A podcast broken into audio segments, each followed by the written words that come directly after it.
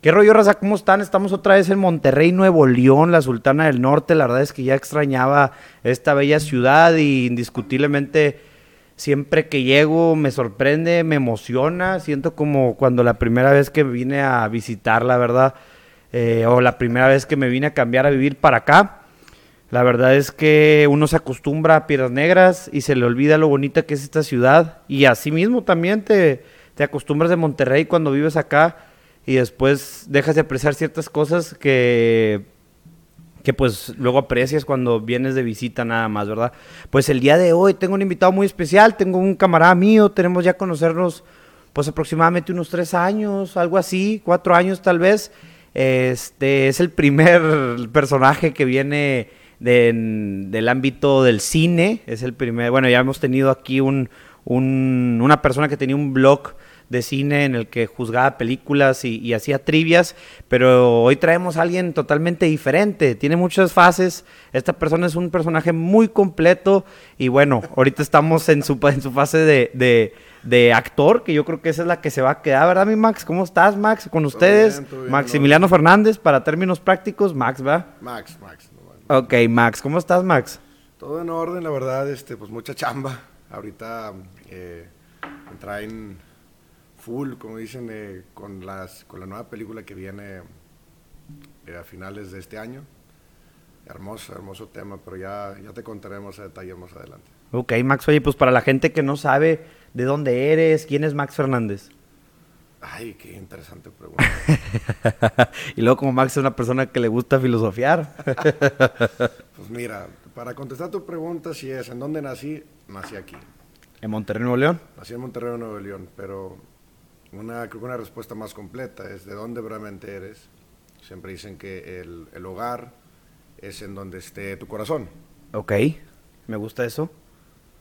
Y pues al transcurso de la vida mi corazón se ha quedado en muchas partes, en muchas ciudades y con mucha gente. Entonces, como dice la canción, no soy de aquí, no soy de allá.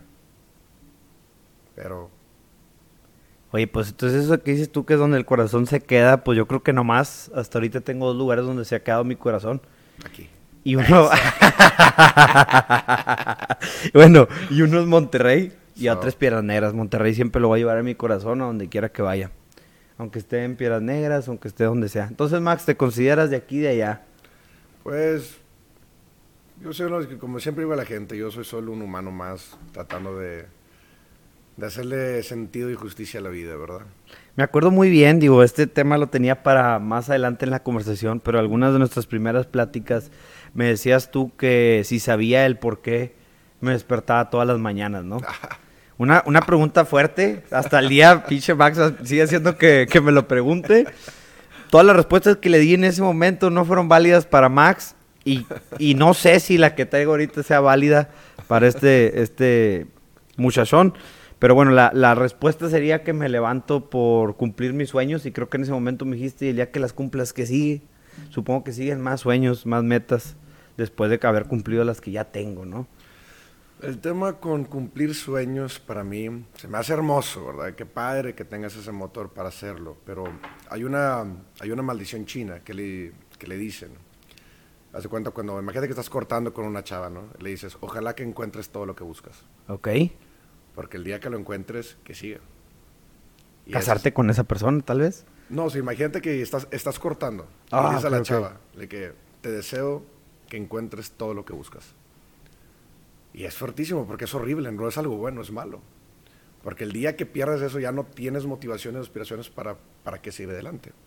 Entonces es, para mí me hace muy hermoso que quieras perseguir tus sueños y trabajar y hacer todo lo demás, pero si realmente te levantas nada más para trabajar o para cumplir un sueño, te vas a quedar corto. Un día te va a faltar una raíz más fuerte. Y al final digo, no es de que... Esté bien o esté, mal, ¿no? Sí, no, no hay una respuesta que esté bien o esté mal. Es nomás qué motor te funciona a ti. Bueno, ¿y qué motor te funciona a ti, Max? Ah, bueno, esa la descubrí yo a muy temprana edad. Ok. Eh, para no irme tanto a detalle, pero digamos que perdí todo. Perdí, fue un momento muy fuerte en mi vida, donde perdí a, mis amigos, perdí a mi novia, eh, perdí un hermano. Y por el causa del hermano, pues mi familia, pues cada quien está en su duelo, se separaron, yo estaba muy chico. Eh, mi mamá atropelló a mi perro, entonces no tenía nada, no tenía, en un momento mi familia está separada, acá por un hermano está en un duelo horrible. Eh, uno de mis amigos estaba con, me empezó a enseñar fotos con la chava con la que estaba saliendo. O sea, para un niño fue muy fuerte todo el golpe. Y lo único que tenía era mi perro y también me lo mataron. Entonces voy a la iglesia y digo, Dios, ¿por qué me haces esto, no? Si yo soy tu mejor amigo, ¿no? Un mejor amigo no, no permite que le hagan esto, ¿no? Yo un niño, incomprensible. Entonces también dejé de creer en Dios en ese momento. Y en ese día descubrí que la vida sin amor no vale la pena vivirla. Entonces para mí es amor. Es mi motor de vida para todo. Lo que hagas, hazlo con amor, con pasión, amistades, familia, las memorias, los momentos. Y eso es lo que me mantiene vivo. Bueno, ahora que lo recuerdo, pues la verdad es que la base de cumplir mis sueños es enorgullecer a mis papás, ¿verdad? Y supongo que es el amor que les tengo a ellos, que quiero que todo lo que han invertido en mí, hablándose de dinero, educación, tiempo, que el tiempo es, es también más valioso a veces que el dinero, quiero que eso lo vean ellos, pues, reflejado en, en mi felicidad, en a lo mejor tener una familia igual de bonita que la que tuvimos, en haber cumplido mis metas tal vez, si es que eso les llena a mis papás, que ya sé que a lo mejor me vas a decir que no puedes vivir para enorgullecer a tus papás, pero bueno, esa es mi manera de, demostrarles el amor, ¿no? No, pero es una, es una parte importantísima que ya no quiere honrar a sus, papás. honrar a sus papás, claro, o sea, es, es, parte de, sino el, el dato importante es que no te olvides también llenarte a ti. Sí. Pero es validísimo que honrar a tus papás, para nada. Thumbs up, arriba. Tengo entendido, no sé por qué, si tú me contaste o me contó, pues, mi tío, la persona que nos presentó, que tenías bastantes hermanos. ¿Cuántos hermanos tienes? soy el menor de siete. El menor de siete, o sea, son ocho en total. No, yo soy el menor de siete. O sea, son yo más seis. Ah, ok, ok, ok. Bueno, no se me hacen tantísimos. Sí, sí lo son. porque, sí porque son. sí son. Pero da cuenta que la familia de, de, mi tío, de mi mamá, son tres mujeres y tres hombres. Y generalmente, pues, bueno, también te iba a decir así como se hacen pandillas dentro de la familia. Y, y, y bueno, acá fue ah, curiosamente así porque tengo seguidas, bueno, no tengo yo, mi abuelo tenía seguidas tres mujeres y tres hijos. Entonces ahí como que se, hicieron los bandos de las hijas y los hijos. Y acá en tu familia también se hizo ese así estilo como de bandos. Ay, pues eh, no diría que son bandos porque, como le digo, somos una familia disfuncionalmente funcional. Me fascina esa frase. Este, y al final sí hay hermanos que se entienden más para ciertas cosas, pero no son bandos. Ok. O sea, al final eh, creo que el, el centro de la unión de mi familia está en el cariño que no tenemos yo con mis hermanos y mis hermanos conmigo. Y cada uno tiene una relación muy auténtica con el otro. Entonces, obviamente en maneras de pensar sí hay gente que en, su manera de pensar correlaciona más con el otro, pero no lo veo como bandos, la neta.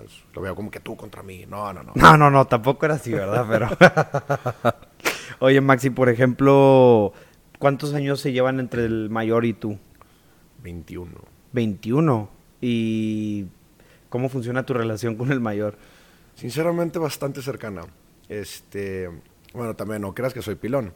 La hermana que me sigue me saca dos y medio. Ok. O sea, la separación máxima entre cada hermano son cinco años. Ok. O sea, nomás estamos bien distribuidos. Este, pero con, la, con, con mis dos hermanos más grandes, creo que en un momento de mi vida fueron los que más cerca tuve. Este, no, mi, mi, mi hermana más grande, Vanessa, la adoro con todo mi corazón, es la que más me protege. Este, está igual de loca que yo, se me hace que más. Entonces, este, la adoro, la verdad, con todo mi corazón. es una persona que se entrega incondicionalmente, desvividamente, y la adoro, la verdad. Oye, Max, me comentabas que fuiste campeón de escopeta, campeón nacional de escopeta. Fui, pero juvenil. Juvenil. Este, el día que mi hermano muere, eh, pues ante una depresión horrible. Entonces mi, mi, padre, para sacarme de la depresión, pues él no sabía de, de, ninguna otra manera, entonces me llevó de cacería y resultó que tenía un talento oculto para esa cosa. Y pues estuve entrenando como mil tiros a la semana por tres años. Entonces como en tres años tiré como 150 mil tiros, una cosa ridícula. Pero para mí era muy hermoso disparar porque requería tanta concentración en el tiro que me olvidaba de, todo mi mundo. Entonces fue una adicción para mí, fue mi manera de una escapatoria para vivir. Entonces fui campeón al, año, de, que, de agarrar la escopeta al año ya era campeón nacional. Y fui tres años consecutivos hasta mis 16 años. ¿Y al principio no empieza a tener moretones en el hombro? ¿El hombro se acostumbra o...? Es que te va a dar risa porque si agarras la escopeta, en realidad toda la patada la agarraba con esta mano. Ok. O sea, es un momento que te, que te haces como un lock el cuerpo, el cuerpo no se mueve. Entonces cuando disparas, te mueves todo en conjunto, no es la escopeta sola moviéndose. Ok. No, pues sí, pues yo no sé tirar y cuando las he agarrado sí me dejo ahí el hombro lastimado, ¿verdad? Te pones flojo. Te sí, entonces es como un amortiguador humano, haz de cuenta. sí, el amortiguador está hasta en las rodillas. Todo esto arriba está fijo. ¿Y cómo, cómo es este, cómo te enseñan? ¿Cómo, o sea, hay un maestro, te va corrigiendo la técnica? Sí, tuve un maestro de planta, que era el Memo, el cubano en Cazadores, excelente maestro. Este, no hombre, me ponían unos ejercicios ridículos, me ponían un tubo y me tenían que parar arriba del tubo y disparar arriba del tubo sin caerme. No, y luego me ponían con un pie pararme y disparar arriba del pie y sin perder el equilibrio. ¿Y te vas a pensar que ibas a hacer un ABC o lo que, güey? no, no sé. Pero me hizo disparar así, me estuviera cayendo o lo no importara la situación, que como quiera estuviera pegando el blanco. Y se me hace increíble. Luego tuve otro entrenador, se llama John. Fue él, creo que el entrenador técnico de, en el tiempo del, campeón nacional, que era Hancock, algo así se llamaba. Pero un entrenador técnico loco. Imagínate que su alumno le había pegado 200 de 200 a nivel olímpico. A la madre. No, una cosa ridícula. Y él me entrenó un tiempo para corregir todos mis... Eh, las técnicas. Pero son mis dos entrenadores que tuve. ¿Y fuera del, de la escopeta, tuviste algún deporte en el que te refugiaste o te apasionaste tanto por él? Nunca nada como el tiro, porque... ¿Cómo te explico que hasta soñaba disparar? A la madre, ok. O, sea, tú dormías y soñabas que estabas disparando. Sí, yo soñaba que se levantaba y que, ah, ¿cómo? O sea, bueno, otra vez ya tengo que ir a disparar otra vez. O sea, ya eran, se llaman rutinas mentales. Ok. Entonces yo hacía cada tiro, cada posición, le da vueltas en la cabeza, pero como 15 veces al día. Lo tenía tanto en la cabeza que hasta ya dormía con eso. Fíjate que a mí me pasa eso que estás diciendo, pero con lugares. Yo, soy muy bueno para la sentido de la ubicación, tengo una muy buena orientación y a veces no sé por qué repaso en mi cabeza cómo llegar a ciertos lugares.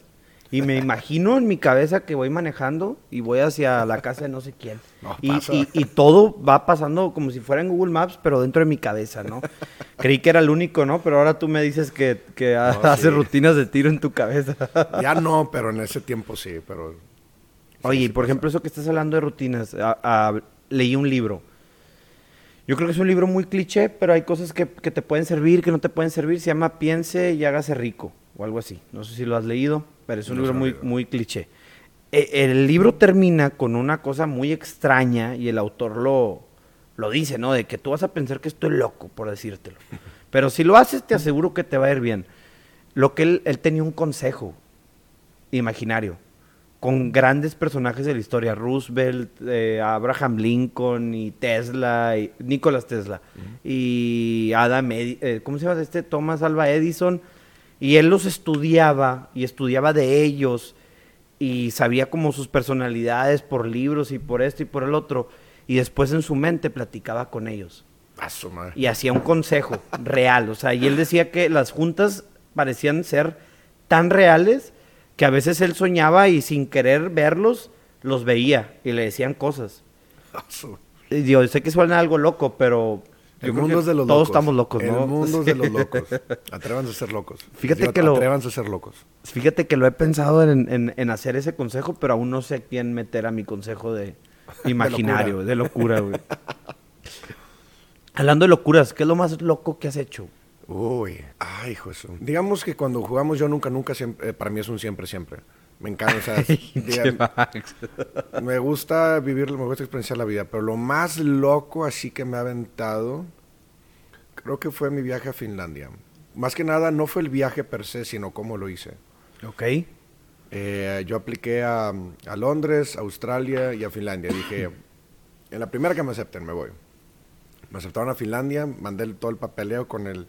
Hice todos los papeles necesarios. Me mandaron la identificación y en ese momento con tres calzones, empaqué lo que, poquita ropa limpia que tenía, compré un avión y me fui. Pero imagínate que llegando a la aduana, tipo allá en Finlandia, empiezo a escuchar a las personas adelante que, oye, ¿y en dónde te vas a quedar? Yo, en la torre, no renté un hotel, no tengo dónde quedarme. Entonces ahí, pues ahí una aplicación renté un hotel por un día, este, y pues me vino para poder pasar, pero me fui sin nada, sin conocer a nadie, y luego ya no sabía que hablan de que sueco, finlandés, o ruso, inglés, y yo pues defendiéndome con el inglés, y, y no mucha gente trata, te trata bien los viejitos, ¿no? Entonces me fui a conocer así una ciudad nueva por un año, eso hermoso, pero sí fue bastante loco. Hay lugares muy bellos ahí en Helsinki, en, bueno, ¿dónde te fuiste? A, fui a Helsinki. A Helsinki. Me fui a Helsinki. Ahí fui a, a un curso intensivo de, de actuación Pero los lugares. Bueno, primero la cultura se me hizo fascinante. La verdad, completamente opuesto al mexicano. Son cerrados, fríos. No, fíjate, es que. Ah, la gente los pudiera. O sea, entiendo por qué la gente les diría cerrados o fríos. Pero no son. Son respetuosos. Porque si tú miras. Correctos, pues, haz de cuenta. Ajá, correctos, pero más respetuosos. Porque si tú miras a los ojos a otra persona, eso no falta respeto. Ah, chinga. ¿Y aquí también o no? Nada, que les vale madre. ok, ok. Pero allá es una... Tú vas caminando por la calle, puedes ver cientos y cientos de personas y nadie te voltea los ojos. Entonces no, realmente no tienes una interacción. Dicen que los ojos la ventana al alma, que se utiliza mucho en actuación también. Pero nadie te voltea a ver los ojos. Pero cuando estás en un bar y te hiciste compa de alguien, de una chava, güey, no importa. Son amigos para toda la vida como no tienen esa frecuencia de, interacción, de conocer. Cuando la, tienen, se aferran y son fieles y son bien cariñosos. La verdad fue una gran experiencia ir allá. ¿Qué es lo más bonito que te llevas de Helsinki? Uy, de Helsinki, los restaurantes. ¿Los restaurantes? ¿Qué tipo de comida hay allá? Es que, como nomás iba a actuar, entonces todo mi pasatiempo libre allá fue la comida y la cocina. Entonces fui a probar literal todos los restaurantes que pude de todos lados, de todas las calles, me iba caminando, ir encontrando restaurantes, los probaba, luego compraba ingredientes e intentaba yo replicar.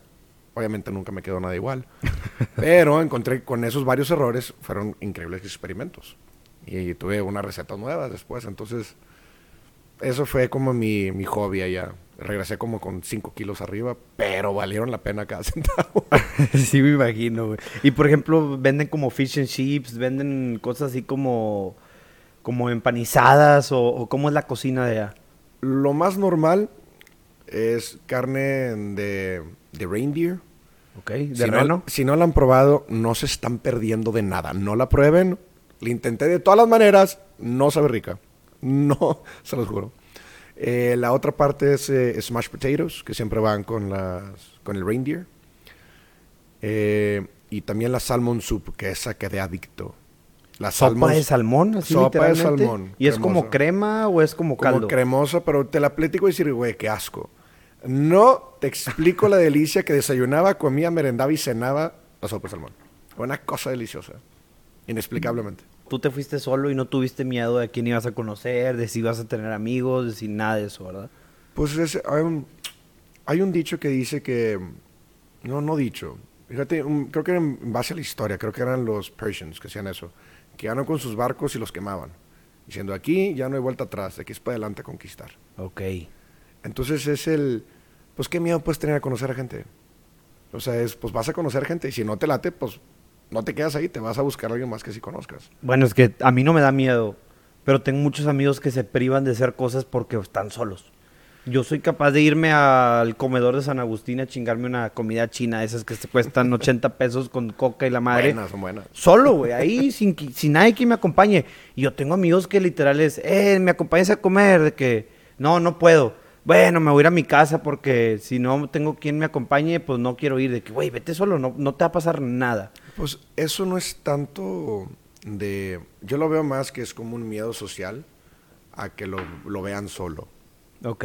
Así es como yo lo interpreto. Cada quien puede tener su propio problema, pero yo lo interpretaría como un... Es un miedo. No puedes estar tú en tu soledad o que la gente te vea solo o que, están pensando de ti. Entonces, Pero luego cuando, cuando aprendes a, estar solo, yo creo que es de las cosas más bonitas del mundo. Como dice Jim Carrey, llegas a una libertad peligrosa. Ah, peligrosa, güey. ¿no? O sea, por ejemplo, te frena. Yo, yo, vivía, yo viví solo por dos años y llegó mi carnal, güey. Y yo lo quiero mucho, mi carnal, y me la paso con madre con él. Pero sí era de que, madres, güey, vivía solo y era el rey. O sea, Nadie me podía decir nada. Yo podía andar en. Digo, él tampoco me dice nada, mi carnal. Yo, yo podía andar en calzones a las 3 de la mañana tomando un vaso de agua en el balcón. O sea, era una libertad estupenda, Sí, no, tú eres maestro de tu tiempo, de tus elecciones, de tu energía, de tus amistades, de todo. Y al final es. Empieza a valorar el silencio. Ya no te distraes con tantos. Verdaderamente disfrutas estar contigo. Lo que sí es que empezaba a mandar un chorro de mensajes de voz, porque si no hablaba con, o sea, si no, si no mandaba mensajes de voz, haz de cuenta que no decía ni una sola palabra en todo el día, Eso sí estaba... Me pasó en Finlandia un cierto tiempo que de repente llegaba la noche y yo, ah, cabrón, no he hablado en todo el día. Sí, literal, que no he dicho nada, güey. Nada, hasta la boca la tengo ya, o sea, no sirve para nada la boca, o sea, pero pues ya los medios de comunicación ayudan bastante para, pues, para no perder a tus seres queridos, ¿verdad? Pues sí. Oye, Maxi, por ejemplo, yo me acuerdo muy bien que tú estabas metido en todo en un consejo de, emprendimiento y todo ese rollo aquí en la ciudad de, San Pedro, ¿no? ¿Qué, pasó con eso? ¿Sigues en eso o ya no estás ahí? Muy buenos tiempos, la verdad. Fue, creo que tenía como 24. Estaba en UDEM y yo estaba estudiando creación e innovación de empresas en ese tiempo. Y lo que pasó fue que yo les decía a los profesores, que, oye, para ese momento yo tenía ya dos empresas, que era el gimnasio, que pues, COVID me lo tronó, y la empresa de aguas, que el COVID también me lo tronó. Pero entonces yo decía, a ver, ¿por qué estoy aprendiendo algo que ya sé hacer? Entonces me fui a Silicon Valley, conocí personas y empecé a hacer, traerme, pasé, intenté hacer la conexión de Silicon Valley para sacar la gente de Monterrey y llevarla a los Estados Unidos. Y me traía speakers allá, muy padre, todo eso. El tema es que después de COVID, pues me dediqué al cine. Y, entonces todo eso se acabó. Todo eso se acabó y la verdad fue un momento bien chistoso. Cuando dicen verdaderamente cuando se cierra una puerta, de verdad se encuentras una ventana. Pues era tiempo COVID. Me tronaron todas mis empresas. Mi novia me cortó. Estaba dije, me voy a volver loco, tengo que hacer algo. Entonces, eh, Vámonos a Helsinki, sin dónde quedarnos. No, todavía no, eso, eso fue antes, eso fue antes de eso. O sea, dije, tengo que hacer algo. Entonces, chequé macroeconómicamente que estaba creciendo y era todo el contenido digital. Y dije, alguien una vez me pichó una idea que quería hacer una película. Eh, chequé en mis portafolios, la saqué, les marqué, le dije, oigan, ¿quieres hacer una película? Pues, pues sí. Ah, bueno, vamos a hacer, pero yo voy a meter a mi equipo y vamos a hacer la película. Pregúntame si tenía algún conocimiento de hacer una película. No sé, ¿no lo tenías? Nada. Nada, no tenía ningún conocimiento, me lancé. Pues vamos a ver qué pasa. Vamos a hacerlo, yo pues, sé hacer cosas sé, como dicen ahorita, es, sé habilitar los procesos, solucionar problemas. Puse mi equipo de abogados, la gente de confianza, trágame su equipo, déjame platicar con ellos, a ver si, si, si lo sentía bien, si eran de confianza, tenían buena energía. Y para adelante, con un equipo muy reducido, salió la primera película, que ahorita pues ya estamos por venderla y en abril la vamos a ver. Esa es una película que es así como detectivesca, como de acción. ¿Nos quieres platicar de ella? Sí, claro. La película se llama Misión Peligroso. Es una como una comedia de humor negro mexa, o sea, humor negro mexa. Este, es también como de misterio, si lo quieres ver así como un club de a ver quién se quedó, la, o sea, dónde, dónde quedó la bolita. Y hay varios sospechosos. Yo soy uno de los sospechosos. Y no te voy a decir quién. No, no, no, mejor no la quiero ver. Pero está, va, a estar, va a estar entretenida, va a estar chistosa. Y la verdad, de, yo salí como productor y como actor pero pues obviamente tiene gente pues mucho más capacitada y que se entendía para poder dirigir todo esto. ¿Cómo le haces para armar el equipo? este, ¿Cómo conociste a, la gente? ¿Por internet? ¿Por fiestas? ¿Cómo supiste quién escoger? Pues mira, muchos... Primero elegí a la directora y al productor, que eran novios en ese entonces. Y ellos empezaron, pues ellos ya tenían que 14 años o 10 años en el cine y ellos empezaron a traer el equipo. Pero cuando empezaron a traer el equipo, empiezas a platicar con ellos y te das cuenta, pues empiezas a sentir. Yo soy muy sensible a poder sentir a personas. Y me decía, o sea, es que esta persona, nomás no le, no, no le confías nada. Nomás por platicar cinco minutos con esa persona. De que esta persona no le des poder. se le va a subir y va a empezar a estropear el equipo. Ponle en segundo. Y empiezas, no, pero yo lo veo más el, el, como dicen, hay dos maneras que puedes hacer en el juego de póker. O juegas el juego o juegas a la persona. Y ahora, si yo no me sé las reglas del juego, pues bueno, mínimo déjame apostarle a las personas. Y sí, hubieron muchos cambios, porque pues habían cosas que yo no, no sabía que se habían, si sabían hacer o no. Y se esperaron muchas personas y se contrataron a otras a mitad de producción. Y hablando del casting, ¿tú elegiste a los actores? ¿Los eligió esta persona que dices que... La directora. ¿La directora? La directora eligió los castings, que eran amistades de ella. Increíble cast. No sabes qué tan divertido es una familia, la verdad. Este, y todo, hoy en día sigo teniendo bastante contacto con ellos. Ahorita voy al DF a verlos otra vez, a darles un abrazo. ¿Fue tu primera vez que actuaste? ¿Sabías actuar en ese momento? ¿Y cómo, cómo aprendiste o, no, pues a putazos? Pues como dices a putazos, pero es el y dicen, Max, es que este personaje eres tú, pedo. dije, ah, bueno. Pues me lancé. Fácil. Pues me lancé a los madrazos. Dije, a ver, ¿qué tengo que hacer? Tienes que bailar, tienes que hacer eso, tienes que cargar. dije, ah, pues si sé bailar, pues lánzate. Pero no, fue una experiencia que las piernas me temblaban y es muy diferente que, ah, pues yo puedo ser yo aquí, no pasa nada. Pero por trabajo es difícil. No, te pone una cámara así, todas las luces y, y ay, hijo, eso te se siente bien diferente, la presión se te traba la lengua.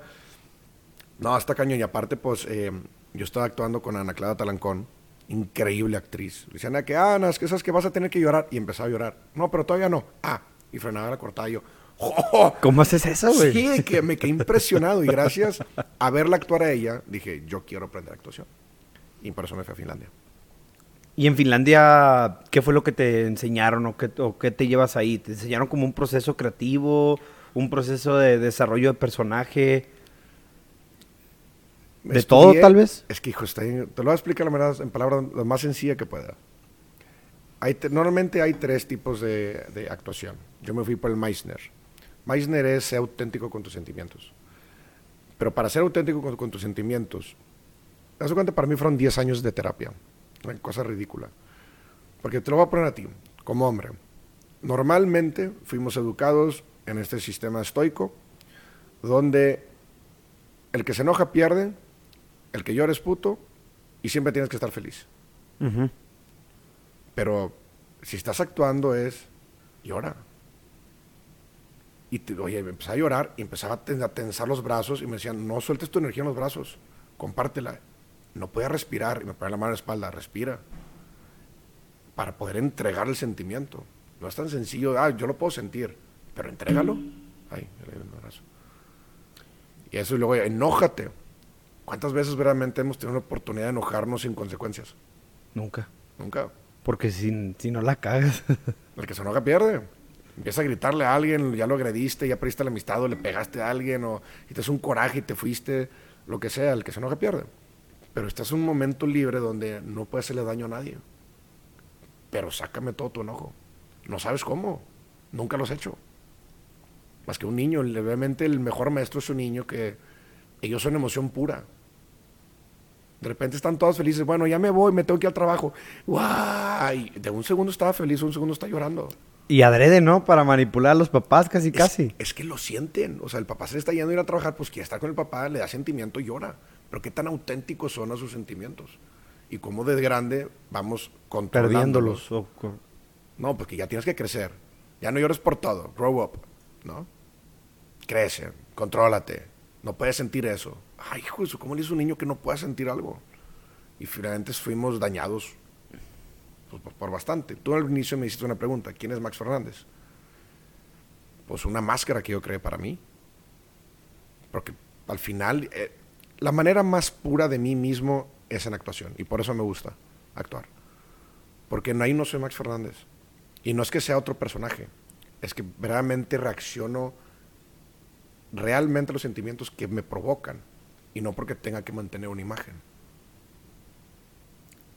Por ahí escuché algún podcast de, ¿sabes quién es Galaxia? Claro. Bueno, Galaxia, no sé si sepas, estudió eh, actuación en Ciudad de México. No, es una persona, o sea, hace, hace pendejadas en internet, ¿no? Pero él es una persona muy, le sabe mucho, le mete mucho coco y, y es un personaje muy completo, ha llevado Galaxia a otro nivel con el Ezequiel y con el no sé qué. Y, son personajes, al final de cuentas, que él crea y, desarrolla sobre el camino.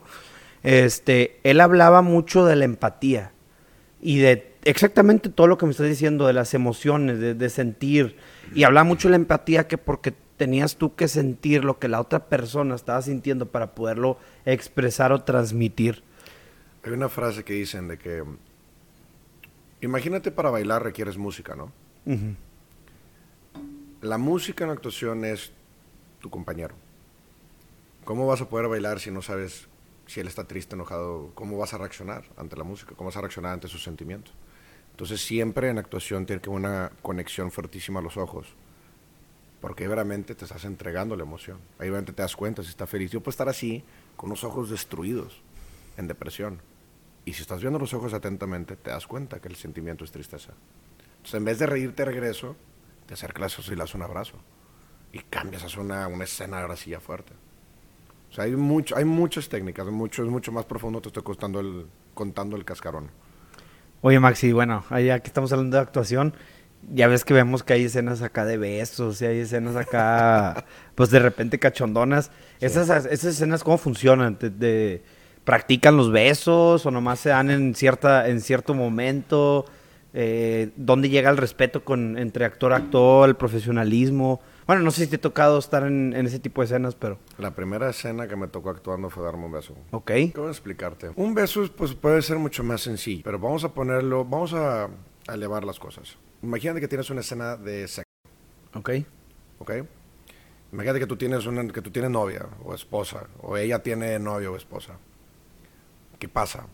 No, pues pinche broncón que se arma en tu casa, güey. Pues es como actor. Si no lo entienden, ¿verdad? Como actor tienes que hablar esos temas con tu pareja. Sí, es un pues tema fuertísimo de que, güey, pues, pues, es mi jale. ¿Sabes? Y, pero como lo ponen en el en actuación, lo ven más como una danza. Ok. Una coreografía. Una coreografía. Así que, ¿sabes qué? Pero siempre tiene que haber un consentimiento mucho. O, porque las escenas de violación son bien complicadas. Porque pues la emoción tiene que ser verdadera y lo están haciendo, pero al final es, hijo, es fuertísimo, no tienes una idea. Me tocó de dar cuenta como ejercicio hacer unas cosas así, no tienes una idea. Y terminaba la escena de que se en corte, perdón, perdón, perdón, o sea, que era un abrazo, de que no, más tranquilo, que todo bien. Y yo que, ay, yo sentí horrible de que, no, o sea, fuerte, es fuertísimo. Pues, pero es una coreografía. Es que, ¿sabes qué? Te voy a tocar aquí, entonces te voy a besar acá, te voy a jalar el pelo acá, pero entonces la otra persona ya sabe dónde va, no estás experimentando nada, que pa, una nalgada, que no, espérate, no. O sea, o sea, está todo estudiado, está todo ya planeado. Es una coreografía. Eso es como se debería hacer. Pero habrá gente que le mete improvisación. Pues puede ser, pero se empiezan ya los problemas. Entonces, es, yo, te, yo estoy contando el cómo se debería hacer. Ok. Por ejemplo, yo, yo me acuerdo muy bien que hay una película, se llama Aliados, ¿no? Es de Brad Pitt, y sale con una francesa. Son... La buenísima la película. ¿Ya la viste? Es de las mejores películas que he visto, para mi gusto. Yo no soy alguien así que tú digas súper cineasta. O sí soy, pero no me considero como que para poder andar criticando, pero esas son las películas que más me gustan. Hay una escena donde está en el desierto, ¿no? Y spoiler alert, para la raza que no la ha visto. Y acuérdame, que escena en el desierto? En el desierto se besan y tienen, tienen sexo porque pues probablemente ya no vayan a vivir. Entonces, de que si viven o no viven, ellos quisieron aprovechar, ¿no? Son dos espías. Eh, y, bueno, después de esta película, Brad Pitt se divorcia. Entonces, como que dicen las malas lenguas que se divorció por ella o por algo que pasó en, el, en, las escenas. Bueno, a ver, vamos a poner, si quieres regresar en la historia, te pongo una escena más fuerte. Ok. Mr. y Mrs. Smith. Ok, sí, sí, sí. Ahí se... Brad Pitt estaba con Jennifer Aniston. Y después de la película, termina con Jennifer Aniston y se casa con Angelina. Como que a veces está difícil dejar las emociones fuera del set, ¿no? Es que es, otra vez, te digo, eh, te cuento, puedo contar cómo él debería ser y a veces qué es lo que pasa. Te pongo el ejemplo. Si... El tema es que cuando estás en el set, todas las emociones son reales. Si tú me dicen, la persona enfrente de ti es el amor de tu vida es la persona con la que sueñas, con la que deseas amanecer, con la que lo único que quiere es su felicidad. Entonces tú tienes que creer eso, tú te tienes que creer eso. Pero, ¿cómo es la manera correcta? Que esa persona tiene que ser alguien externo, no es ella. Es tú imagínate que yo estoy casado felizmente. O sea, tienes que acordarte de tu esposa viendo a Max Fernández, ¿te das cuenta? exactamente. De todo Yo estoy pensando en mi esposa, todo o sea, no tengo esposa, sobre aviso de no engaño. Esto eso es una... Ya me entendieron. Este, yo estoy, yo, estoy pensando en esta persona que tanto amo, esta suposición que es mi esposa, todo el sentimiento, todo lo que pienso yo, todo lo bonito de ella, y ahora tú lo tienes plasmo en ti. Lo plasmo. Okay. Esa es la manera correcta. Porque al terminar la escena, yo puedo tirar el teléfono aquí gorda. Te extrañé, estoy pensando en ti, te amo. Y es verdad. Ahora, o puedes decirle, oye, Angelina Jolie, ¿y si mañana vamos a comer? todo se puede, todo se puede, pero ya es de, actores actores. Ajá, depende del profesionalismo de cada quien. Correcto. Oye, Maxi, si es que habías tenido dos emprendimientos, un gimnasio y unas aguas. El gimnasio, ¿cómo era? ¿Era un gimnasio normal, de pesas? ¿O cómo está el asunto? Pues mira, empecé a trabajar desde muy temprana edad. Tipo, desde que estaba aquí en quinto, sexto, y iba al vivero de mi tío y yo movía las macetas para que me dieran propina y con esa propina puedo invitar a mi chava a ir al cine. Ok. O sea, siempre tuve la, una mentalidad de ganarme las cosas, no que me las dieran. Entonces, pues, tuve a mis 17 años, fue la crisis del 2008. Tú me dijeron, Max, no se te ocurre invertir. Pues invertí todo mi dinero. Me gusta ir contra la corriente. ¿Y qué pasó? Pues subió la bolsa. Invertías de cuenta, pura suerte, no creas que fui por, no, le entiendo a las finanzas, no le sé nada a las finanzas, nada a la bolsa. Me dijeron que no, lo metí y subió. Pues hice ocho veces mi dinero. Entonces, con esa lana hice mi gimnasio. Y luego empecé a meterme temas de, era todo el tema de las aplicaciones, le hice el sistema de mantenimiento y seguridad del UDEM, yo lo puse, que se llama, eh, ya se me olvidó cómo se olvidaba la cosa. Creo que el Live Safe, creo que era la aplicación. Pero luego me intenté meterme al gobierno. El gobierno me bloqueó, me cortó desde el tobillo, no me dejó hacer nada. Ya te iba, quería hacer todo lo que es el área de tesorería, hacerlo digital. Ok. Y otra persona por dedazo, pues me ganó el tiro. Y con una cosa que no funcionaba, así es un desastre. Pero tenía muy buenas ideas, era muy joven, tenía 21 años. Y este, pero pues, Y luego después de ahí mi papá me dice, oye, gordo, pues tenemos agua tu hermano Antón intentó, pero como que no se dio, tu hermano Martín intentó, como que no se dio. Inténtalo tú, a ver qué haces. digo, ah, pues yo sí lo voy a sacar. Entonces me puse a investigar, chequeé mi competencia, y en la competencia tenía un agua increíble, una calidad hermosa de agua. ¿Y qué pasó? Se hicieron mis proveedores, hice una botella hermosa, le hice una campaña de marketing eh, divina, pero llegó COVID. Bueno, aquí tenemos una botella guardada. ¿Cómo tienes una botella todavía? pues la compré, colecciono botellas, güey, no sé si puedas ver. Y pues la verdad es que como dices tú, la botella está muy bonita. No se ve nada con la luz. A ver, tú ahí le tomo una foto y, se las pongo. La verdad es que la botella está muy bonita y por eso la guardamos. Esta creo que la compré, si no me acuerdo, me la dieron en la Madalena y dije, ah, cabrón, es el agua de, de Max. les dije, ¿me puedo llevar la botella? Y me dijeron que sí. Este, pues esta es una, ¿cómo se llama esta madre? Trilobita. Trilobita. Y bueno, aquí está Maximilian, se llamaba el agua. Y estaba muy padre el anuncio. Me acuerdo que hiciste un anuncio, que yo estudié publicidad. Y el anuncio estaba padrísimo, bien divertido, porque el agua explicaba qué era para... Bueno, el agua era la voz de Max, pero el agua estaba explicando qué era, ¿no? Pues el anuncio ahorita lo estoy, lo voy a meter a, concursos a competir. Pues antes no estaba en el cine. Entonces me da el anuncio, pues me vale. Pero yo no sabía el ruido que había ocasionado porque todas las demás productoras grandes dijeron, oigan, ¿quién hizo este anuncio? Y pues que no, pues nadie lo hizo. No, es que sí te volaste la barda. O sea, no, no te quiero, no quiero juzgar, pero hay anuncios que son para vender y anuncios que son artísticos. Y creo que el tuyo cayó en el anuncio artístico. Que según Ghibli, no siempre son los mejores para vender. Pero pues bonitos son y artísticos y sí son. Es que mira, lo que yo quería hacer no era vender. Yo quería que te acordaras de la marca. Yo quería plantar una semilla diciendo, güey, no sé qué está pasando ahí, pero quiero una botella. Pinche agua.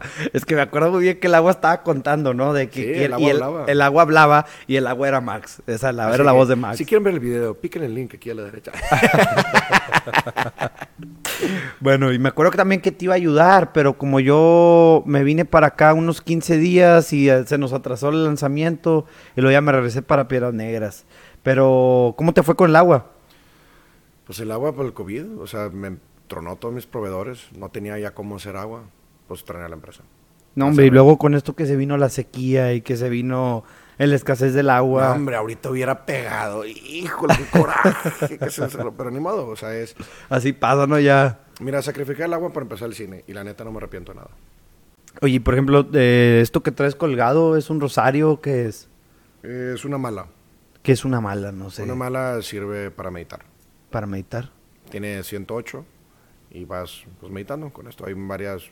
Si, si quieren meter a investigar, hay muchos lugares donde pueden meterse a investigar, pero esto es a lo que me ayuda. Eh, pues son las tres partes. Esto me ayuda a crecer espiritualmente, me gusta leer para crecer mentalmente, hago ejercicio para crecer físicamente. Son todos los temas de crecimiento. Si es, el tema es el No Zero Day. Siempre crece tantito más. Y como a Peña Nieto, ¿cuáles son los tres libros que más te han marcado la vida, Max? Te los cuento. la Biblia, no, no Un saludo a Peña donde quiera que esté. Este, mira, hay un libro que es el que más he leído y es eh, mucha gente tal vez no le va a entender lo más es de Pablo Coelho, se llama El guerrero el guerrero de la luz. Hay una frase compuesta que tiene el libro que es haga lo que hagas en la vida, sea una estrella. Brilla con explosiones dentro de tu ser para guiar a la gente en su oscuridad. Se me hace muy fuerte, se me hizo hermosa. Y el libro de cierta manera te enseña cómo combatir la vida brillando se me hace hermoso el libro. Es muy. Si no es para ti, no es para ti. Pero para mí me cayó como anillo al dedo. Otro libro que me fascina fue el de Frankenstein de Mary Sherrill. Ok. Ese libro fue el primero que dije que ¡wow! Porque tiene tres narradores. Entonces todo el libro hablaba sobre la perspectiva. Tú ibas de que, ah, no, pues él es el malo. Pero luego el otro te contaba la historia y dices, ah, claro, no, pues tú eres el malo. Y luego había un narrador neutro. Entonces la gran pregunta era, ¿quién, era ¿Quién es el malo? si lo que hizo fue bueno o malo o no. Y habla mucho sobre la capacidad humana y su naturaleza.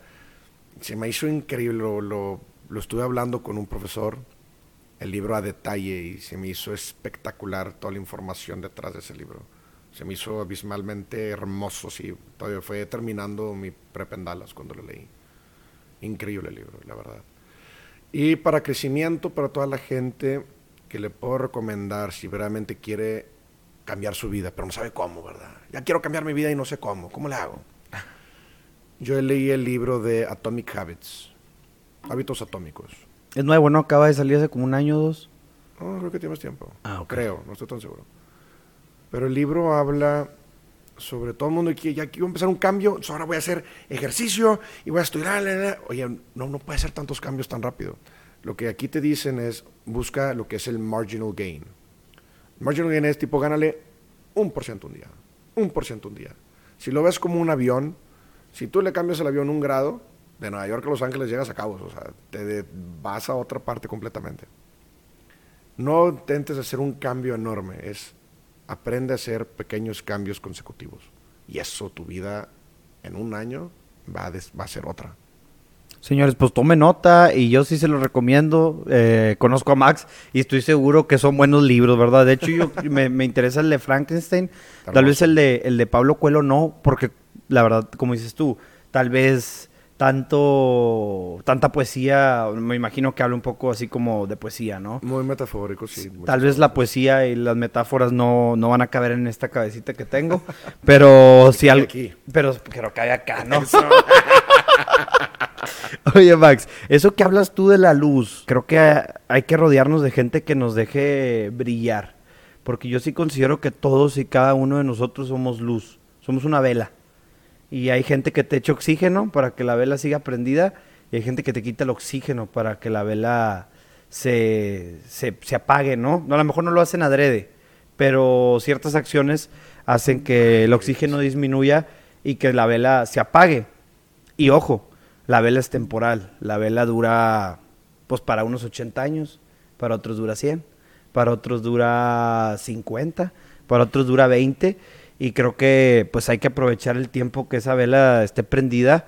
Y también tengo otra teoría, que entre más intensa sea la vela, entre más intensa sea el brillo, más corto el periodo que tenemos en este mundo. Esa solamente es una teoría y espero que no, que no sea así, ¿no? porque tocamos madera, porque me considero alguien con mucho brillo, güey. Entonces esa teoría no, no me gusta y no la meto aquí en, en pero, pero pudiera pasar, ¿verdad? Mira, en base a la teoría de lo que estás hablando de los años, hay una frase que escuché hace poco que me gustó mucho, que es, la, preguntan, ¿cuántos años tienes? Y dicen, los años que tú crees que tienes, en realidad es errónea la respuesta, porque esos son los años ya gastados. Los años que tienes son los que vienen. Y no sabes cuántos vienen. Cuántos años tienes. Hijo me, encantó me encantó esa frase, la verdad. Te hace pensar muy diferente. Si tú me preguntas sobre la luz, fíjate la frase, lo que dije. Brilla con explosiones dentro de tu ser en la oscuridad, para guiar a la gente a su oscuridad. Entonces me dice, rodeate de gente de luz. Te lo pongo muy sencillo. Luz atrae luz. Pero si nada más la, la gente de luz se junta con gente de luz, pues que pare para ti, pero ¿a quién estás guiando? No, pero no me refería a eso, me refería a gente que te dé oxígeno, en ah, lugar de que te lo quite. Sí, hay mucha gente que roba mucha energía y la verdad, le pones cierta atención si es que necesitan, o sea, por no ser descortés. Pero si no es para ti, nomás le pones un alto y continúas con tu camino. Pero nunca pierdas la oportunidad de ayudar, de ayudar a alguien. No sabes que me ha pasado muchas veces, no, no muchas, pero bastantes que con una simple frase de una noche que le dije a alguien en una peda, cambió su vida. No estoy, no estoy poniéndome las medallas, pero le planté una semilla en la cabeza que la fue regando y que por ese pequeño cambio, no voy que no quiero irme detalles, que me pongo muy sentimental, pero para bien. Dije, ay, hice algo bien y sin querer, ¿sabes? Entonces, este brillan. Yo, yo tengo otra cosa, otro pensamiento que creo que el arma más fuerte que tenemos aquí en, la Tierra, más que la bomba nuclear de Putin y todo ese rollo, es la palabra. Es, la palabra es como una pistola que una vez que sale de tu boca ya no hay manera de regresarla al cañón o al cargador. Y las palabras pueden ser letales, Lo que dices puede afectar a gente, lo que dices puede ayudar a gente puede causar un impacto muy negativo como puede causar un impacto muy positivo en las personas. Entonces, raza, cuiden sus palabras, úsenlas para el bien y recuerden que una vez que las palabras salen de la boca, ya no hay manera de cómo regresarlas. Y me acuerdo muy bien de una frase que me decía mi mamá, porque yo decía como que la podías cagar y luego pedías perdón, ¿no? Y me decía mi mamá, no la puedes estar cagando. Porque supongamos que Max Fernández es como una es como una hoja de papel, ¿no? Si yo arrugo la hoja de papel y la pachurro y la pisoteo y le pido disculpas, la, hoja de papel puede ser que la desdoblemos y siga siendo una hoja de papel, pero va a ser una hoja de papel arrugada, va a ser una hoja de papel dañada, ¿no? Y puede ser la hoja de papel que tú conocías, pero esta hoja de papel no deja de estar dañada, dañada ¿verdad? Yo me la supe con agua. ¿Con agua? ¿Cómo es esa? Tiro un vaso de agua al suelo recógela. Ah, ya se chingó. Agarra, una esponja, todo, y le vas a rellenar a la mitad. Pero nunca va a quedar completa. Nunca va a quedar completa. Oye, esa también es buena. Y luego había otra, güey. Esta, esta, ya era más católica. que era que cuando, la, bueno, los que estamos en la religión católica, pues los pecados, pues, este, nos dañan el alma, ¿no? Y bueno, lo que te explica en la religión católica es que tú tienes una tabla de madera, ¿no? Y la tabla de madera, cada pecado es un clavo. Y no, pues ya no hay tabla para mí. No, ya no hay tabla. no, no. no. Acabó la tabla, ya no hay que, ya no hay que talachar. No, sí tienes tabla, ahí te va el pedo. A la, tabla cuando tú te confiesas, bueno, no sé si te confiesas, entonces a lo mejor ya no hay tabla, pero sacas, sacas los clavos y los resanas pero la tabla está dañada. Entonces tú cuando llegas allá ah. con Dios, eh, la tabla trae chingos de resane. quita la chando arriba de los clavos, güey. clavo sobre clavo. Clavo sobre clavo. Y luego existe otra cosa ya metiéndonos más en la religión que son las indulgencias plenarias, ¿no? Que te dan una tabla nueva y ya puedes volverla a clavar todo lo ah, que quieras. Sí. Qué buena tabla. Ese, es un buen tip por si quieres renovar tu tabla, Max. Oye, Max, me acuerdo, o sea, sé que te fuiste a vivir a Dallas, a Dallas, Texas, a, ocho horas de Monterrey en carro, a lo mejor son diez. Eh, ¿Cómo fue tu experiencia viviendo en Estados Unidos? ¿Cómo fue? Eh, en ese momento fue cuando pasó la inseguridad muy fuerte en San Pedro y mi padre tomó el frente e irse contra el narco como alcalde. Entonces mi familia recibió pues, varios atentados. Intentaron secuestrar a mi hermana, me, me encañonaron con una pistola. Ah, la madre, no sabía nada de eso. Entonces, pues, fue la decisión más prudente. Le es una frase que nunca se me olvidó de mi papá. Me está explicando cómo la gente se puede manipular, pero aunque te hago un paréntesis. No, está bien. Pero te haga, eh, me, está, me está hablando que, oye, pues, pues Mauricio, te doy más lana. Pues no, gracias, pero no, pues, no, no, me hace falta. Pues te doy más poder. No, no quiero ser gobernador ni nada. Bueno, pues, eh, pues ¿qué onda? Pues, ¿Qué quieres? Nada. Ah, ¿sabes qué? No. Pues voy contra tus hijos. Entonces, mi papá me dijo, es que no, yo no puedo hacer mi trabajo si ustedes están aquí. Entonces me mandaron fuera jugados, la neta. Llegamos a Dallas, yo pues yo era campeón nacional, yo estaba, yo estaba entrenando para, ya tenía ya mi MQS, yo estaba a nada, yo estaba peleando por mi boleto premio a las Olimpiadas. Si me iba a las Olimpiadas en ese tiempo, iba a ser el tirador más joven que ha ido el tiro en escopeta olímpico en la historia. Y me tuve que ir a Dallas y perdí mi entrenamiento y perdí mi oportunidad. Tenía novia en ese entonces y deja todo. Deja tu deporte, deja tu novia. Pues ya no puedes ver a papá. Y vete con tu mamá y tu hermana y a un lugar nuevo. Y oye, Max, pues es en Estados Unidos. Yo ni siquiera sabía hablar inglés bien. O sea, lo podía entender, pero no podía hablar. Ah, no podía hablar nada. Y pues adáptate. No tienes otra para adelante. Y así fue. Tú dices, no, pues qué duro. La verdad, creo que es el momento que más puedo atesorar, atesorar en mi corazón, fue el momento en Dallas. Toda la gente que conocí allá, hoy en día la sigo viendo. Y es gente que adoro, que tiene un lugar muy especial en mi corazón y los considero más mis hermanos que amistades. Y para mí es inexplicable. Yo, mi familia creció ese día que me fui a Dallas. Y la verdad fue hermoso. Hicimos muchas pendejadas. Y lo mejor es que nadie sabía, nadie sabía quién era. Yo era incógnito. Yo estaba en shorts, en una bici, gorra para atrás y, yo era Max. Y ya. Nadie preguntó sobre mi pasado y no le conté nada sobre mi pasado. O sea, Piedras, que nos conoció este José Arredondo, lo invité a Monterrey ya después de Dallas, llegó y dijo, pues, güey, pues, ¿quién eres, güey? Sí, me acuerdo que mi abuelo venía muy asustado cuando llegó al domingo ahí en la casa de que, pues dejamos a José, a José Federico con, un, hombre y venía en tres camionetas armadas y no sé qué. venía asustado mi abuelo. Pues claro, pues que no, o sea, que, pero pues entonces pues el hijo del alcalde pues tenía mucha, mi espalda era un target, entonces tenía que tener mucha seguridad. Pero nadie nunca supo por dos años ese pasado mío. Entonces para mí fue muy hermoso poderme desarrollar como persona no como el hijo de alguien.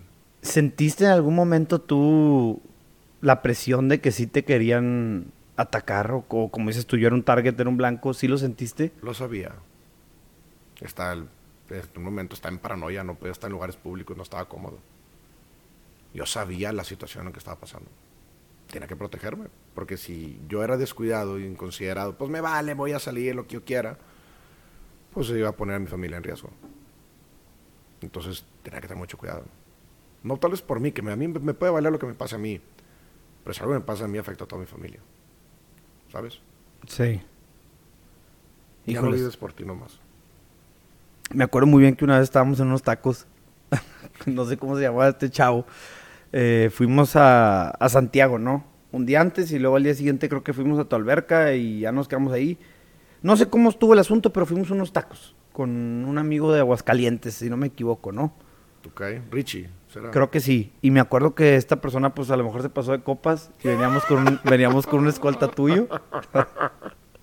claro. Y nomás estaba el güey, eh, no me acuerdo cómo se llamaba el escoltas, pero vamos a poner que se llamaba Roberto. Oye, Roberto, si algo nos pasa, este, nomás vas a cuidar a Max o a mí también.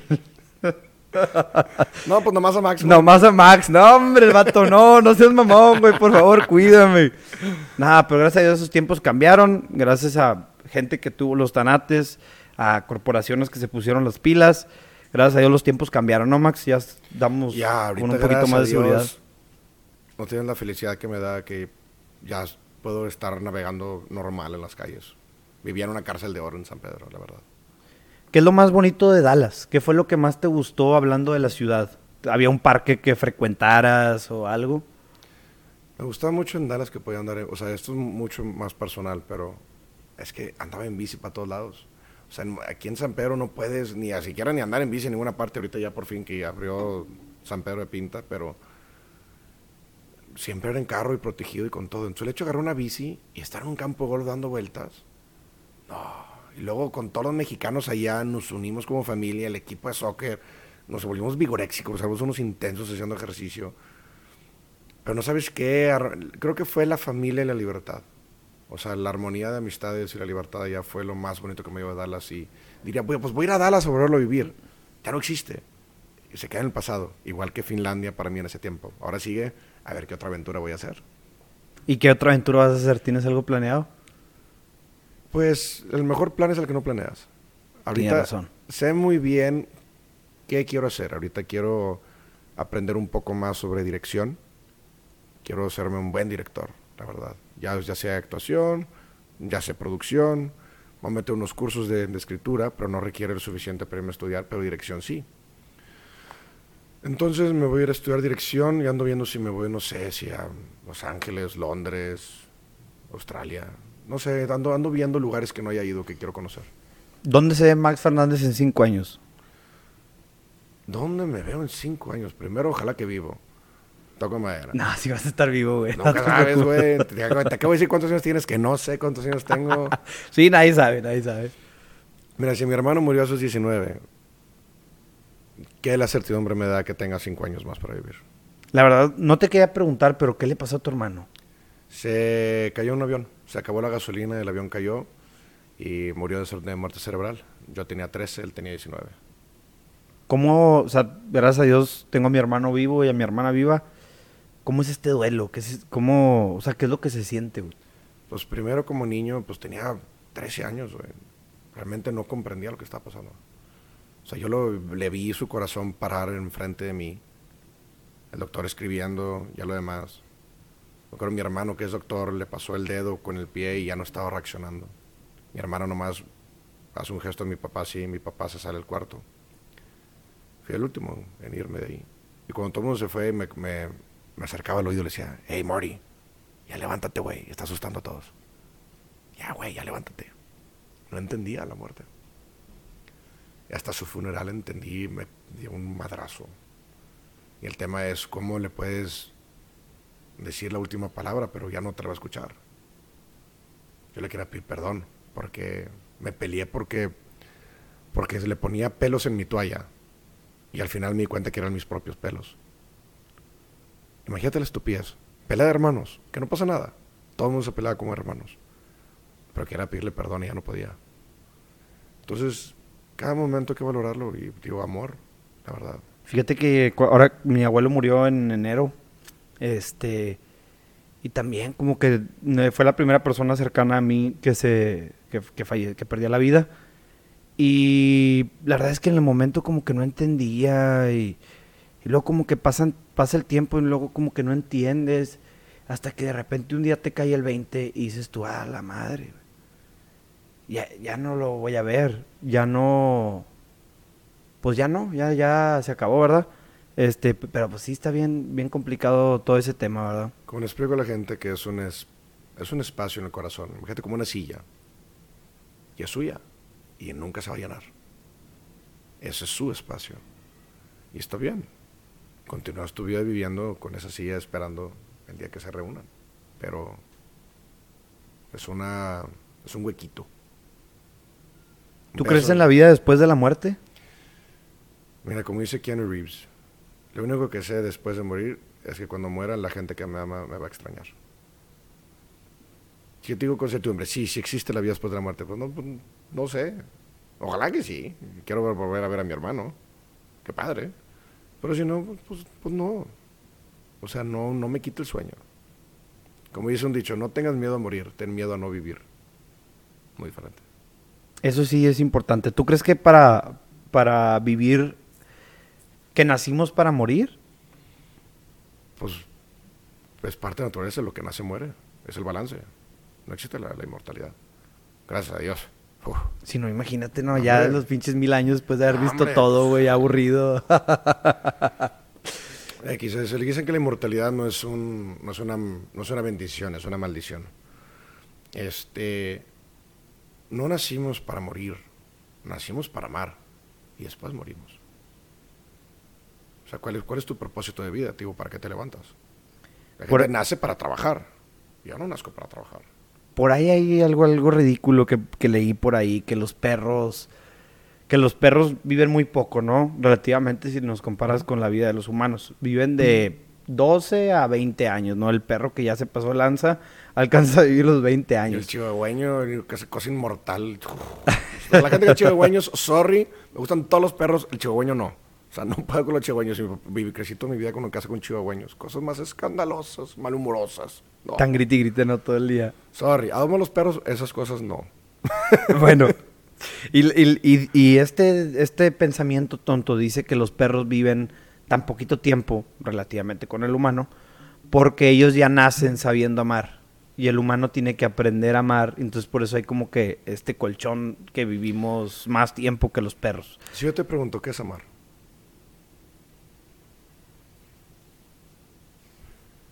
Pues me dejaste sin palabras. Me supongo que es dar pensar en los demás antes que ti, depende de quién, ¿verdad? O sea, por ejemplo, o considerarlos. El tema de la definición de la amar es que mucha gente te puede decir la suya y está bien. Pero el tema, entiéndala. mande, mande. El, porque también están las, me puedes decir, no, es que también hay clases de amor diferentes. Yo amo a mi perro, amo a mi hermano, amo a mi esposa de una manera muy diferente. Puedo amar a mi esposa y a mi hermano, pero a mi hermano no me lo quiero agarrar a mi esposa así. Entonces, pero realmente, ¿qué es amar? Yo mi definición más sencilla es ser la felicidad de alguien más. No, no es tanto no pensar en ti, es realmente auténticamente deseo tu felicidad. Eso es la manera más, para mí se me hace la manera más sencilla de amar. Querer ver a la otra persona feliz. Pues sí, creo que, creo que es... No, no llega ni al cascarón, pero si me quieres poner una definición y me preguntas, es la manera más sencilla que te lo puedo explicar, porque es mucho más profundo. Oye, Maxi, no sé si sea algo sensible, pero me estás contando que, te encañonaron. Esa historia no sé si la quieras contar. ¿Cómo, pasa esto? Pues fueron los militares, la verdad, en, en, el tiempo. Y no sé si fue abuso de poder o estaban nerviosos. Fue un poco nubloso para mi memoria también. Me acuerdo que bajaron a mis guardias los tenían en el piso. Luego pues me tuve que bajar yo y van a empezar a balasear la, la camioneta. Y tenían una Homer con una, una LMG arriba, entonces iba a penetrar la camioneta, no importa el blindaje. Entonces me decidí bajar, tenía como 15 años. Y yo iba a ir a torneos nacionales y se querían llevar mi arma. Y, y también huerco pendejo les dije que no se las iba a llevar. Y pues, eh, pues me encañonaron. Y luego no creo que fue tanto por inseguridad. O no sé si sí era. Fue un malentendido entre las partes. No sé qué pasó, pero gracias, no pasó nada. Y esta historia creo que nunca la conté. Creo que nadie sabe esta historia. Fíjate que a mí también me han, me han encañonado, güey. Una vez yo iba muy rápido allá en Piedras Negras, este, en un carro bonito, era un Volkswagen CC, que para hacer Piedras pues era un carrazo. Es un carrazo, pero en Piedras es todavía más. Entonces yo, pues es un carro que también corre y tenía 15 años, huerco pendejo. Y pues quería correr, iba por mi hermano a la escuela y se me había olvidado ir por él, entonces iba rápido, ¿no? Porque dije, no mames, mi hermano me está esperando. Si ahorita le habla a mis papás y les dice, eh, no vino José Luis, me van a regañar que porque se me olvidó. Iba rápido. Total, alcancé a ver como que atrás de mí había una patrulla, pero era de estas patrullas como civiles, ¿no? De las agencias investigadoras. Entonces dije, estos vatos nomás checan drogas, no tienen, o sea, no me van a parar por, por ir rápido en el semáforo. Entonces le, pisé, iba muy rápido. Y cabe recalcar que no tienen sirenas y no tienen estrobos. luzos arriba, nomás traen los puros estrobos eh, o los códigos que le llaman ¿no? en la parrilla. Pues iba así manejando y de repente volteó para atrás y me vienen siguiendo. Y yo creo que ya tenían rato siguiéndome, pero pues no había visto el retrovisor. Y dije, no, me valió madre. Me, me orillo, y digo, bueno, pues, ¿qué, estoy haciendo mal? Nomás estoy rápido, ¿no? O sea, pues que me, que me multen y pues ya se acabó. Oye, pues que freno el carro y un vato así enfrente del, del, carro apuntándome con una metralleta y otra, y otra persona apuntándome con otra metralleta y una, una chava pegándole a la, al, al, vidrio con una escuadra. ¡Eh! Bájate, ¿por qué traes tanta prisa? Y yo de que, puta madre, güey, qué chingado me metí. Pues ya me bajo, me dicen, eh, dame tus pertenencias. Y tenía un libro en mi mochila de la escuela y se las doy. Me dice, no, pendejo, tu cartera y tu teléfono. Y ah, saco mi cartera y mi teléfono y se la doy. Y en eso pasa mi abuelo por ahí. Y mi abuelo se baja, eh, ¿qué, traen contra mi nieto y la madre? Y de que no, que este, su nieto iba muy rápido y que no sé qué. Ah, bueno, pues tú ni tienes facultad para multar. pero ahorita le vamos, no, mi abuelo era, era cabrón. Pues ahorita, ahorita le vamos a hablar a, a, un tránsito. Y, y en ese entonces estaba muy fuerte la inseguridad y había salido una noticia que los elementos de la policía no iban a poder usar sus teléfonos por el halconeo, ¿no? Que porque se podían mandar mensajes con el, con el crimen organizado. De acuerdo. Entonces, eh, mi abuelo les dice, ¿y por qué traen teléfonos? No deben de tener celulares. y me acuerdo que le contesté al oficial, a mí nadie me ha dicho nada. Y hasta donde yo sé, yo soy la autoridad. Y luego mi abuelo, sácalo de ahí. sácalo de ahí. Oye, mi abuelo viene enojado. Sí, ya vi que eres la autoridad con esos pinches riflones y las armas que tienes. Ya vi que tú eres la autoridad. Y ya, bueno, checaron, llegó la patrulla. Me llevaron a la comandancia para, este, para darme un, una lección de por qué no debo manejar exceso de velocidad, güey. Lo más raro fue que en la comandancia escuchaban gritos de personas, güey, como que les estaban madreando ya no son esos tiempos, este, esos fueron otros tiempos, otra administración, otra policía, pero sí, sí, bueno, también fue traumático para mí, ¿verdad? Sí, sí pasa. Nunca está padre que te encañonen con una pistola, nunca, güey. Pues es un momento dices, y pues ya, o sea, se finí. Hasta aquí llegué. ya, o sea, hay una frase muy buena, una película que dicen de que atrás de una pistola ¿qué importa si eres bueno o malo? O sea, ya, o sea, ya te, te matan porque te matan. Si el otro es bueno y tú malo, si tú eres malo y él es bueno, o sea... Ya, no, no tiene sentido. Ya, no tiene sentido, te Si la cagaste, no la cagaste, mira. Es un accidente, si se equivocaron, ya, o sea, se finí, se acabó el tema, está bien chistoso. Oye, Max, si vas para Ciudad de México, ¿qué vas a hacer allá? Tengo que, pues, hablar con, con el escritor, es que me dieron el escrito y le hice unas anotaciones que tengo para mejorar la historia, pero pues no puedo yo nomás cambiarlo porque sí por respeto al escritor. Pero al parecer el director les gustó, entonces tengo que hablar con él, tengo que hablar con varios actores para pues, ya firmar el contrato. Este, y pues también voy a divertirme con mis amigos allá. Mira nomás. Oye, Max, ¿y de qué se trata la nueva película? ¿Ya la estás grabando? ¿La vas a grabar? Estamos ahorita en la pre de la pre. Ahí se llama. Este, estamos, ya pronto vamos a iniciar la preproducción, en como en dos semanas. Y la producción iniciamos como en noviembre 17 más o menos. Acabamos en diciembre 20, listo para Navidad. La película se trata, o sea, me hace hermosísima. Entre más, entre más estoico sea el hombre, más va a llorar. Se los aseguro. ¿Entre más qué? ¿Histórico sea el nombre? Estoico. Estoico. ¿Qué significa esa palabra? La palabra estoico, mira, te lo puedes investigar, te va a decir mucho más fácil. Pero la palabra estoico es como una manera bonita si le quiere decir a un hombre de veras y no a todo lo que está pasando, pero no me quiero meter temas de feminismo ni nada. Por eso le digo nombre estoico. Si no saben qué es, no me quiero meter en feministas, investiguelo y ustedes llegan a su propia conclusión. Ok.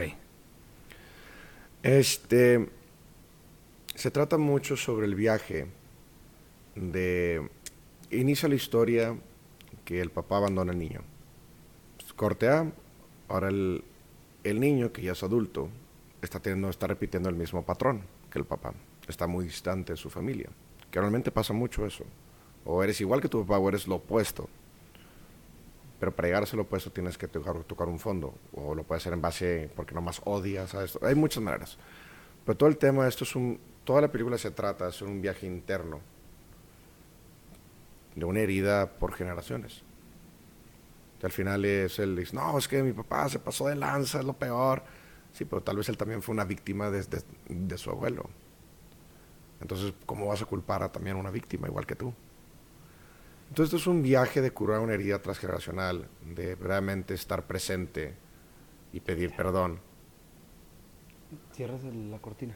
Digo, si es el de, estar presente en el momento y pedir perdón hacia a tus seres queridos, que al final tal vez ni siquiera sabes por qué están pasando. No, tal vez no entiendes, pero está muy bonita la historia. Y, es un western? Porque vi que andabas ahí por el desierto escauteando lugares. No, no es un western. No es un western. Esto va a ser en Real de 14. el western es apenas lo estoy escribiendo, voy a la mitad. Entonces, este, esta es otra historia. Sí, no, estoy escribiendo muchas historias. Ahorita, el, para marzo voy a abrir mi, primera, mi primer corto. Voy a empezar con un corto, tal vez un largometraje. La historia está dando para los dos. Empiezo en marzo. Eh, pero es una historia que va a hacerse, se llama El color del amor. Esta historia que vamos a grabar se llama Watley. En la historia del western, esa es otra historia, que no te voy a decir todavía. ¿Qué lugares conociste en este scouting? Nunca había ido a Real de 14, fíjate. Hermoso el pueblo, muy bonito, muy turístico, pero tiene los suyos si le, si le empiezas a escarbar. Yo fui la otra vez a Real de 14 hace como tres años tal vez, y es un lugar muy mágico, las estrellas se ven increíbles. ¿Dormiste ahí? Dormí ahí, sí. Muy frío, frío. Ah, yo también fui en el frío, güey, no mames. Y los pinches hoteles no tienen calefacción, no. No, no, no, pero ahí tienes que irte al pueblo, comprarte esas chamarronas y dormirte con ellas, o sea. Es la única manera que hay, porque si no. Fue como yo le hice, les paso el consejo. Sí, te, te, quedaste en un hotel que tiene como un rooftop bonito? ¿O no, me quedé en un hotel bien. Ah, ok. O sea, no, no, no, no entraba el frío, digamos así.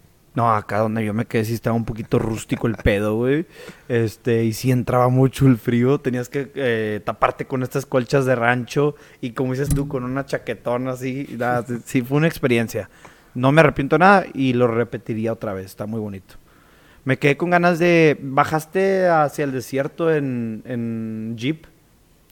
No, güey, tienes que hacerlo. Es una experiencia. Pues fui a jalar, no a divertirme, güey. Cierto, cierto, cierto. Bueno, este, yo, yo que sí fui a divertirme, es una experiencia bien cardíaca, vato. Vas al lado de cantilados de. No, 100 metros se me hace poco. En un pinche jeep del año 60, güey, que va así moviéndose bien gacho y ves acá, hijo de su. La neta se lo recomiendo mucho a todos y ahí te enseñan dónde está el peyote, ahí cómo nace el peyote en los arbolitos, ahí en el desierto. La verdad no, no probé el peyote, pero sí, para los que quieran, pues ahí hay, va. para, si, para si gustan. Y hay mucho hippie también, hay mucha, mucho mochilero que anda por ahí vagando. Pues van al ritual del este, peyote, Yo creo que van al, ritual de peyote, pero sí, Rally 14 es muy bonito. Max, ¿cuál es el lugar más bonito que has visitado, que has conocido? Como ciudad. Bueno, la ciudad más bonita. Como ciudad te diría Vancouver en su tiempo, eh, hace muchos años, Vancouver y Finlandia, como lugar así, nomás el lugar, el más hermoso que he visto, ha sido el, Gorongoro en África. Un cráter, un volcán, pero se hizo cráter y hace cuenta que por el, tipo de tierra sale una planta muy delicada donde todos los animales viejos están ahí vivos. O sea, estoy hablando que todos los récords mundiales están ahí vivos. Es como la cosa más jurásica que lo que sea, no, me sentí en Jurassic Park, así, vean unos animalones, unos cuernotes, así, yo... Impresionante, pero estás viendo al... Nos tocó una cacería de chita, vimos a tres leones machos así juntos, enormes. Uno no, no te la puedes pasar a creer. Fue muy mágico ese viaje. Lo tengo aquí todavía. Y aparte me topé a, Bono, el de YouTube, en el aeropuerto. Neta. Mira nomás. Sí, fue un bonito viaje. Y entonces me acuerdo mucho ese viaje porque en ese viaje apenas empecé a crecer más alto, ser más alto que mi hermana Milarca. Entonces, inolvidable ese viaje. Se lo presumías a cada rato. Claro. Mira, hermana, ya crecí más que tú. Soy más alto que tú. Fíjate que yo creo que el lugar más bonito que he ido, ahí sí que me van a tener que disculpar y lo voy a investigar y se los voy a decir la próxima vez que tengamos un podcast. Pero en algún momento me fui a, en un crucero por el mar Adriático con mis tíos mis tíos pues agarraron la fiesta este, y no se levantaron a los tours. Pero yo, yo sí, yo sí, pues era un joven de 17 años, yo sí quería conocer el mundo y lo estábamos conociendo, ¿no? Eh, es que lo agarraron de vacaciones, porque pues eran vacaciones, ¿no? Pero yo también aparte quise aventarme el, turismo. salían tours a, a, distintos lugares y me acuerdo bien que estábamos en Croacia, Split, Croacia, y nos llevaron a un parque nacional así de como unos lagos y se veía, me imagino que Canadá es así, nunca he ido a Canadá, pero de cuenta que tú ibas bajando como una montaña y se veían como, como tres lagos enormes, puros pinos, un, paisaje increíble, güey. Yo creo que ese es el lugar más bonito que he visitado. Voy a checar cómo se llama el parque, porque aparte de pinches nombres en, en ruso y en nombres no sé qué hablen ahí, güey, en croático pues ni, ni, sé cómo se pronunciaba, ni cómo se escribía, ni nada, güey. O sea, yo nomás fui disfruté, ¿verdad? Pero no tengo idea dónde estuve. Pero sí fue de los lugares más bonitos que, he conocido. Bueno, Max, y pues antes de irnos, tengo un último tema que quiero preguntarte. Me considero una persona, un antropólogo natural, por así decirlo, nato. Me gusta como estudiar a las personas o estudiar un poco su cultura. Y bueno, si lo vemos de esta manera, tuve un estudio de campo de cuatro años y medio aquí en la ciudad de Monterrey. Eh, logré descifrar o tratar de descifrar al regio, al San Petrino específicamente, que era un poco más con la gente que me juntaba, pero también me di cuenta que cada persona, dependiendo la, el municipio, ¿no? De la zona metropolitana, es diferente. Cada uno tiene sus propias inseguridades, sus propias fortalezas. Eh, bueno, y considero que tú eres un San Petrino y un regio fuera de lo normal. No, completamente fuera de lo normal. Este, dentro de mi estudio antropológico, esta persona resalta ahí de que, ojo, está extraño este rollo. Y, la verdad es que muchas veces dicen que el, que el, que el regio es muy cerrado, que el regio puede ser mamón, que el regio a lo mejor, este, y bueno, tengo una maestra de antropología que esta maestra me decía que esto pasaba porque viven rodeados de montañas. Entonces esto hace que su mundo se acaba en el cerro, de que tú ves al horizonte, ves el cerro y ahí se acabó tu mundo. Y específicamente en San Pedro están más metidos entre montañas y más cerrados son. A lo, bueno, Max es la excepción, eh, porque Max no es para nada cerrado. Entonces, tú que has vivido aquí, ¿de qué manera la sociedad te ha afectado?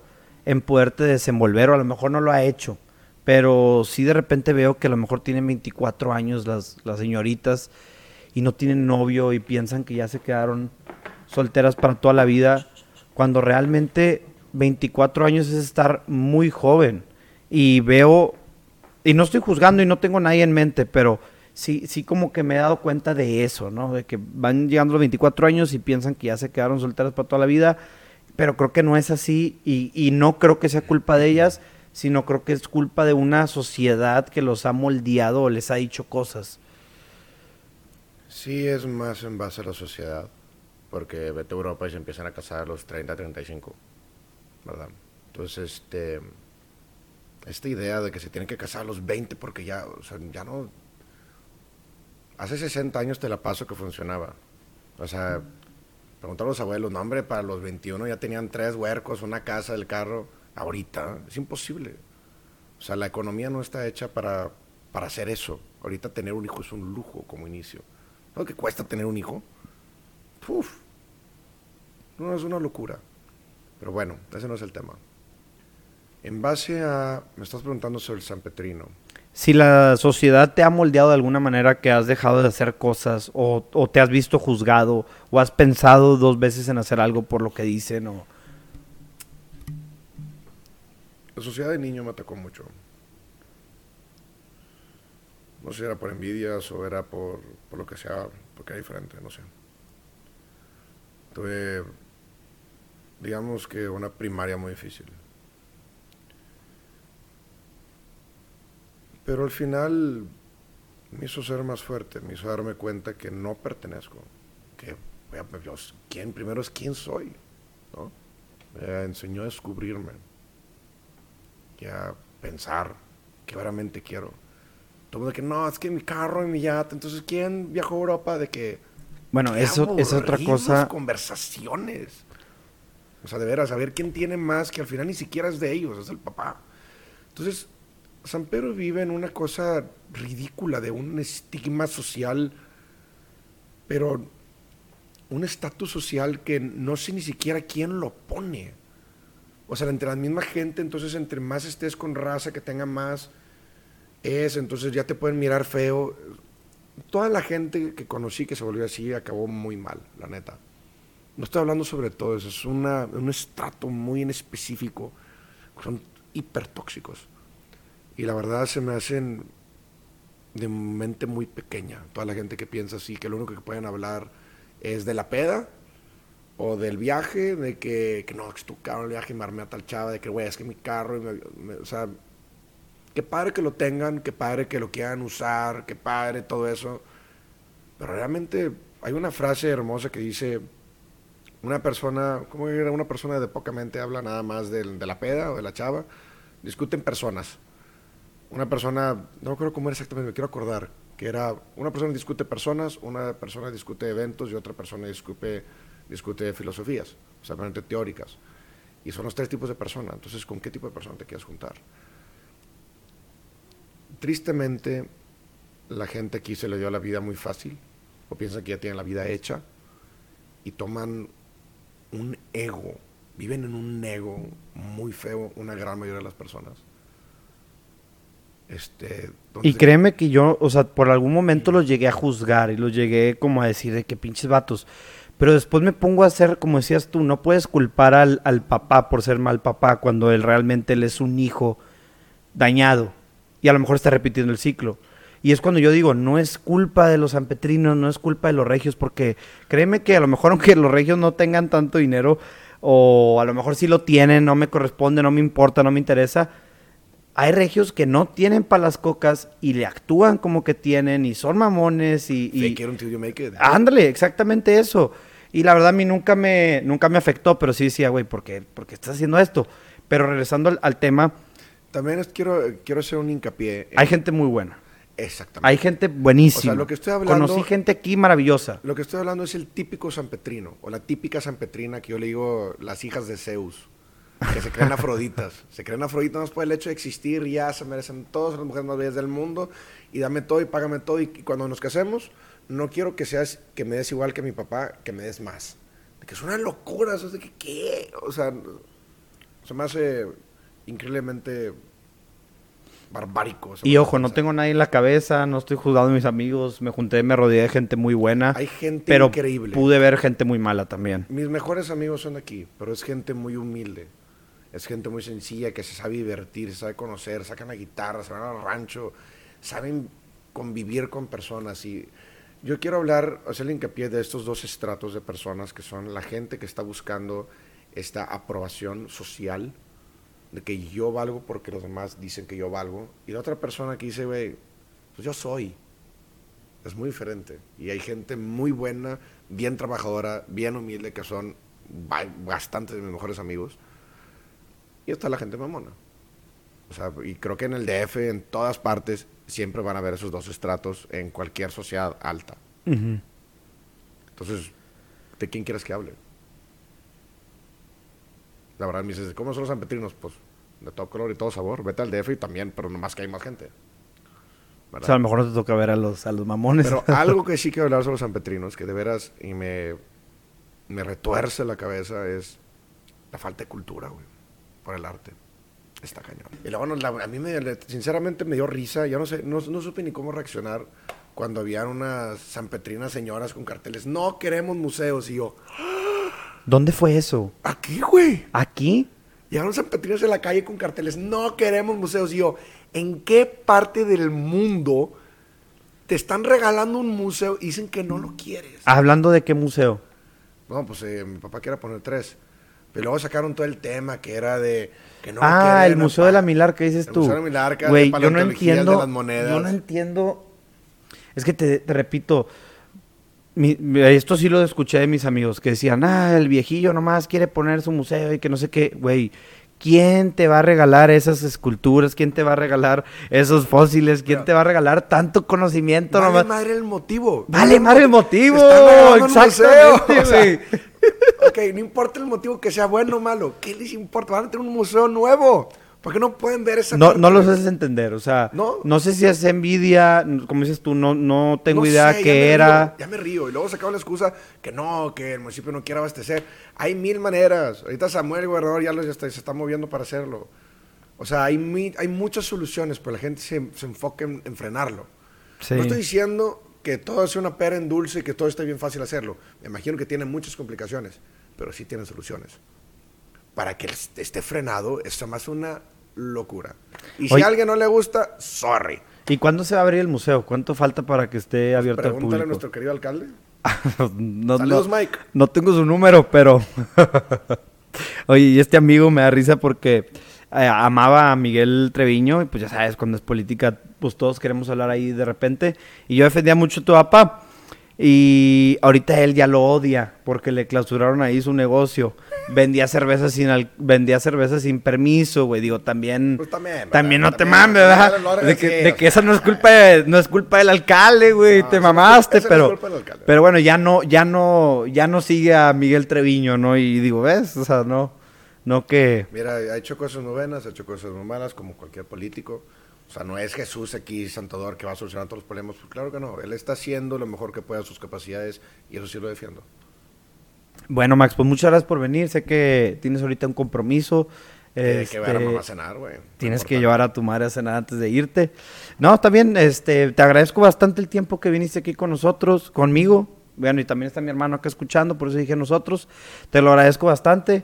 Eh, espero que mi, la gente que te está escuchando eh, se haya divertido, se haya entretenido, haya podido a lo mejor entender un poco de lo que hablaste, un poco de lo que hablé, si fuimos un poco subjetivos y un poco acá, un poco elevados. Bueno, pues ojalá que hayan, hayan entendido de, lo que platicamos. Max, ¿a dónde se puede ir la raza para saber un poquito más de ti? ¿Tus redes sociales? Ah, pues, eh, pues a Instagram.